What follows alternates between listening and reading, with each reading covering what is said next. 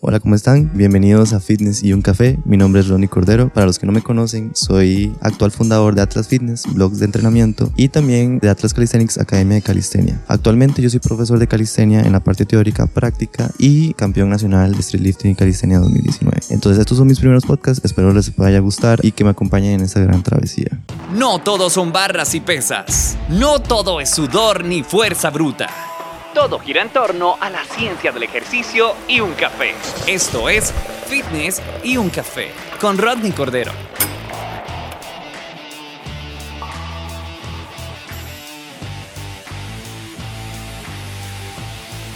Hola, ¿cómo están? Bienvenidos a Fitness y un café. Eh, ahorita estoy grabando en mi cuarto.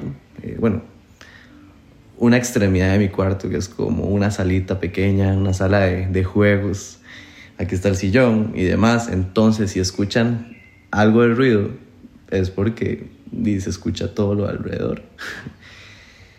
ok, para empezar, ir directo al grano. Hace poco ya he hecho una cajita de preguntas y me habían preguntado qué es lo que me motiva, el, o sea, qué cosa o qué me motiva el día, o sea, qué me motiva en el día para estar motivado. Eh, yo me quedé pensando esa pregunta bastante y me quedé pensando mucho, obviamente, yo creo que casi que el día entero pensando eh, qué es lo que a mí me motiva. Algo que sí les puedo decir es que hay factores de los cuales no vamos a depender para estar motivados. ¿En qué sentido? Estamos hablando químicamente, en el cerebro y en el cuerpo. Eh, esto ya lo ve algún profesional en la salud mental, porque nosotros tenemos ciertas hormonas, serotonina, dopamina, además, que si no estamos bien químicamente, por más que tratemos de estar motivados, va a ser muy imposible. Por eso hay que ver a un profesional en la salud mental, eh, que ya obviamente ya la prescripción de, de esa patología la va a ver él o ella como profesionales. Entonces, dejando de lado ese caso de que si fuera una patología, yo les recomendaría ir a revisarse dejando de lado eso, es ya lo que es público general, el público salud, saludable, que no, no necesitamos de un profesional hasta el momento. Porque yo digo que de vez en cuando no está mal visitar a un profesional de la salud. Yo lo hago mental y me ha ido muy bien. Esa persona ve que yo estoy bien, entonces no he necesitado tener que utilizar fármacos ni demás. Pero volviendo a la pregunta, eh, motivación. ¿Qué me motiva a mí? Yo les había dicho en una historia que la muerte. Para mí la muerte es un factor o es una variable de motivación en mi día. Y no tanto para el YOLO, el famoso solo vivo una vez y voy a ser el madre que yo quiera hacer, todo lo que he querido hacer. No, todo es de manera inteligente, obviamente, no abusar ni llegar a extremos. Y algo muy importante para mí es no sobrepasar la libertad de los demás porque es mi último día de la vida y porque se tengo que hacer lo que se me da la gana. No, no, no. Tengo límites, pero tengo que vivir una vida plena, una vida feliz, una vida en la que también tenga altibajos y verla como un juego. Entonces para mí cuando yo me levanto, para mí la muerte y mis decisiones, tanto en, la, en mi, mi vida, pienso en la muerte constantemente. Entro a veces en crisis existenciales de que, mae, me puedo morir. O sea, no soy eterno, ¿cómo se sentirá la muerte? Y empiezo en esas preguntas cuando voy en el carro, cuando estoy entrenando a alguien, cuando estoy entrenando. Es una loquera. Pero para mí es una gran motivación, porque cuando yo me levanto es como, wow, o sea, un día más de vida, un día más en lo que puedo hacer lo que me gusta, un día más en lo que puedo hacer lo que tanto amo, ver a los que quiero. Eh, para mí eso, empezando el día, es una de las cosas por las cuales yo estoy muy agradecido. Y ya eso para mí es una gran motivación. Luego, segundo, ante las decisiones, para mí es una motivación también. Y es parte de mi día. Por eso el memento mori que tengo tatuado en el brazo. Em, ante cualquier decisión que yo vaya a hacer, tanto laboral como sobre amistades, relaciones, pienso sobre la muerte. Digo, wow, o sea, no soy eterno esta decisión o esta situación, porque para mí no hay situaciones malas ni buenas, ya lo he dicho en algún podcast, eh, solo son, situaciones. Em, yo digo, wow, ok, esa situación, si yo supiera que me voy a morir mañana, ¿qué tanta importancia tendría para mí o para el universo? ¿No? Yo me voy a morir, van a pasar los años y nadie se va a acordar de esa situación y nadie le va a interesar. Entonces, ¿qué es lo que tengo que hacer yo? Pensar desde esa forma para ver de una manera más fría cualquier situación y tomar lo que es correcto para la persona o para mí. Tanto sea alejarse de alguien, tanto sea montar un negocio, tanto sea empezar una relación, tanto sea terminar una relación.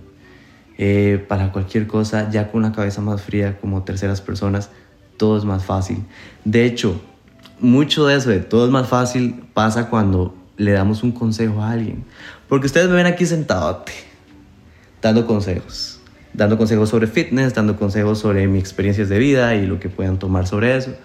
Pero hay veces que esos consejos yo lo hago pensando en el momento que viví y a veces lo hago pensando en ustedes.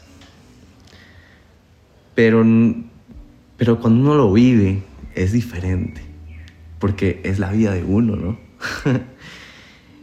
Entonces, como cuando un amigo nos pide un consejo, para nosotros es fácil darlo. O sea, un amigo me dice, hermano, eh, tal mujer me dio vuelta en, en la relación. Para uno, que uno no está viviendo esa situación, es más fácil decirle, brother, terminala. Listo. Wow, qué fácil. Pero no es tan sencillo, realmente. Pero ¿qué pasa? Que uno lo ve ahí desde tercera persona. O sea, uno lo está viviendo, uno lo ve, uno sabe que ha pasado por eso, pero para uno sabe qué es lo que quiere. Y créanme que esa persona sabe que lo tiene que hacer. Un ejemplo.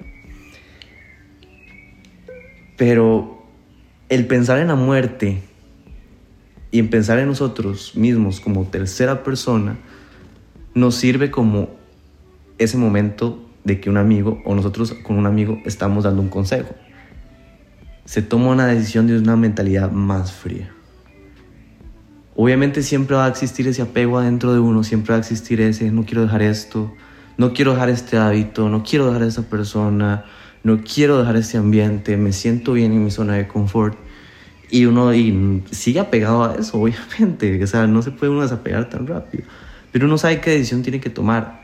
Y para mí saber que yo me voy a morir mañana es como o la tomo o no la tomo y vivo esos, esas horas de mi vida frustrado, triste por la situación. O sigo avanzando. Ahorita recientemente me pasó lo de la operación y yo me sentía muy mal, obviamente, lo mierda, o sea, tampoco es como que no vivo mis emociones, las vivo, las lloro.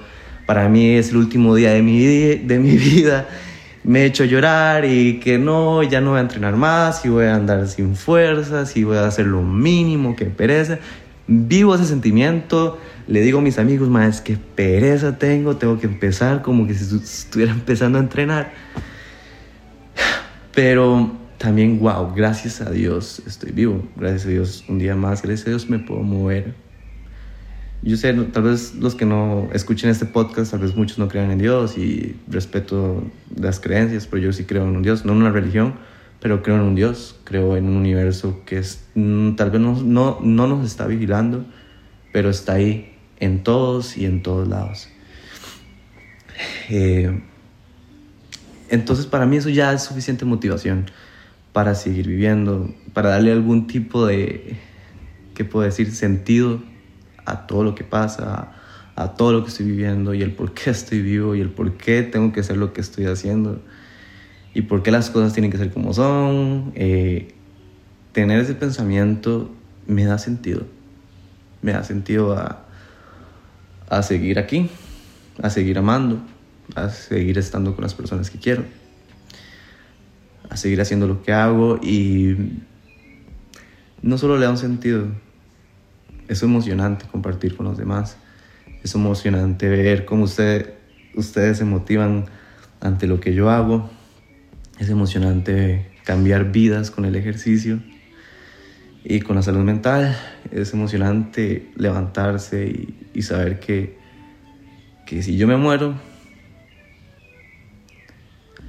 Eh, di lo mejor de mí, tanto para mi persona como para las personas que me rodean y, que realmente sintieron el amor que yo tenía para ellos. Para mí eso es emocionante. ¿no?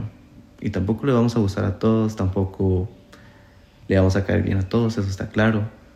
Pero los que lograron acercarse a uno, poder sentir ese amor, sentir esa forma de amar diferente, porque no todos amamos igual. Eh, a mí me motiva tanto eso. Eso motiva mi día. Esa es mi principal motivación, como lo están escuchando en este podcast. Eh, eso sería. Esa sería la motivación mía. Si no me conoces y es la primera vez que escuchas un podcast mío, la primera vez que ves un video mío, te invito a seguirme, apoyarme, porque crear contenido también tiene su complejidad, es ser vulnerable ante la cámara y ante, ante público que uno tal vez no conoce o amigos, gente que lo puedan juzgar a uno. Pero lo hago con mucho amor, lo hago con mucho amor porque ellos, como les dije, la motivación para mí es la muerte. Saber que esto no va a importar. Y que lo que esté viviendo ahorita y los que están viendo esto ahorita, que después se van a olvidar de este video, se sientan un ratico motivados conmigo y piensen y filosofen conmigo un rato, además de hacer ejercicio. Entonces, si no sigues mi contenido y es la primera vez que lo escuchas, te invito en serio a seguirme, a compartirme, que eso para mí es un gran apoyo. Y como dicen en YouTube, dale like, suscribirse y compartir. Y por favor, si les gusta, en serio, toda esta información, ojalá la puedan aplicar en su vida. Y ya saben, nos vemos en el próximo podcast y en el próximo video.